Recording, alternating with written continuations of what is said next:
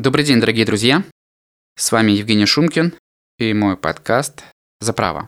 Готовясь к этому подкасту, я нарочно отказался от написания его сценария. Передо мной стоит непростая задача, и даже отчасти чувствую себя немного Джерри Магуайром, персонажем Тома Круза, с его меморандумом в одноименном фильме.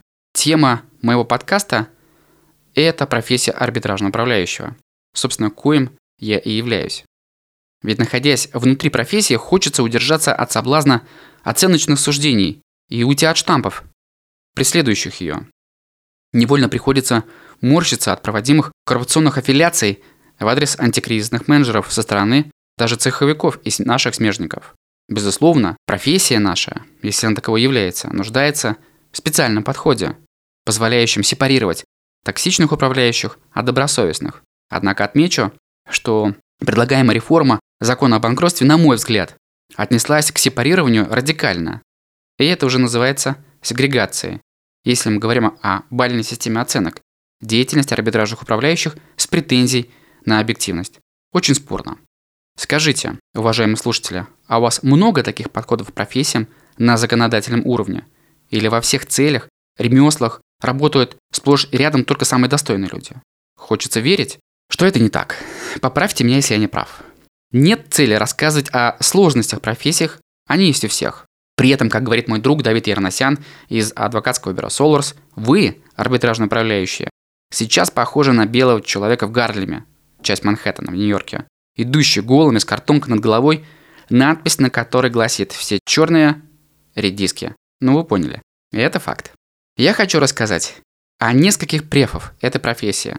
Другой мой приятель, Владимир Елизаров, спросил у меня однажды, «Старик, скажи, быть арбитражным управляющим – это про юризм или про управленческую деятельность?» Хороший вопрос. И у меня есть на него однозначный ответ.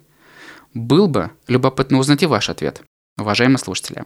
А преференция заключается в следующем. Если исходить из презумпции добросовестности, то это, конечно, невероятное расширение мышления. Ни одна процедура не похожа на предыдущую, даже если они из одной сферы.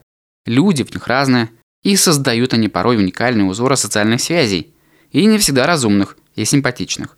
Я бы отметил профессиональное комьюнити. Все-таки есть среди нас общая friendly позиция. Есть. Обращу ваше внимание на социальную ответственность отдельных моих коллег, которые занимаются улучшайзингом деловой среды бизнеса в месте своего присутствия. Дизайн бизнеса, я солидарен, во многом зависит от его правовой среды. Поэтому не только субсидиарная ответственность решает в банкротном поле, но и принцип face-to-face, когда ты смотришь в глаза человеку и понимаешь что-то, и понимаешь, что ты понимаешь. А кто сказал, что при принятии решений доля интуитивных решений равна нулю? Есть среди нас и пишущие коллеги, которые занимаются транслитерацией проблем банкротного права в догматическую плоскость и научно-популяризационную деятельность. Собственно говоря, наши смежники Андрей Егоров и Олег Зайцев занимается тем же самым, только наоборот. Конвертирует догму и судебную практику в практику правоприменительную. Хочу отметить и ресурсное поле. Огромный пул личных знакомств и деловых контактов делают нашу жизнь ярче и многоаспектнее. Это стимулирует веру в хороших людей, ведь их все равно больше.